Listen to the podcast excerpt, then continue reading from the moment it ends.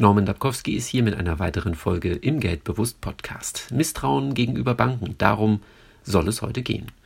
Ich verstehe, dass es Menschen gibt, die ihre Gold- und Silbermünzen lieber unterm Kopfkissen haben als auf der Bank. Und ich verstehe, dass es Menschen gibt, die ihr Bargeld lieber in der Tasche haben. Elektronische Guthaben können durch Fremdeinwirkung gesperrt, einkassiert oder sonst was werden.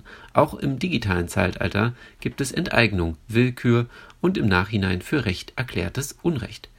Geld muss seinen Zweck erfüllen, es muss in den Wirtschaftskreislauf und dort seine Arbeit leisten. Geld muss für uns arbeiten.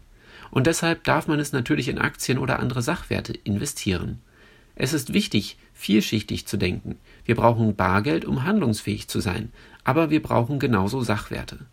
Gesundes Misstrauen ist gut, Vorbereitung auf besondere Situationen wie Bankenschließungen oder Geldausgabebegrenzungen auch. Und dennoch brauchen wir die Banken. Was wäre unsere Welt heute ohne elektronischen Zahlungsverkehr?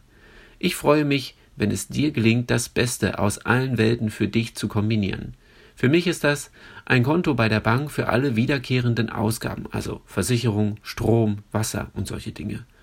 Sachwerte zur Sicherung von Vermögen, Bargeld für die Dinge des täglichen Bedarfs, Kredite für die Finanzierung von Immobilien und Unternehmen. Jeder hat das Recht und zugleich das Privileg, sich mit seiner persönlichen finanziellen Situation zu beschäftigen. Es gibt Menschen, die jeden Tag um ihre Tagesmahlzeit bangen. Denen fehlt der Kopf für sowas, denn sie plagen Existenzängste.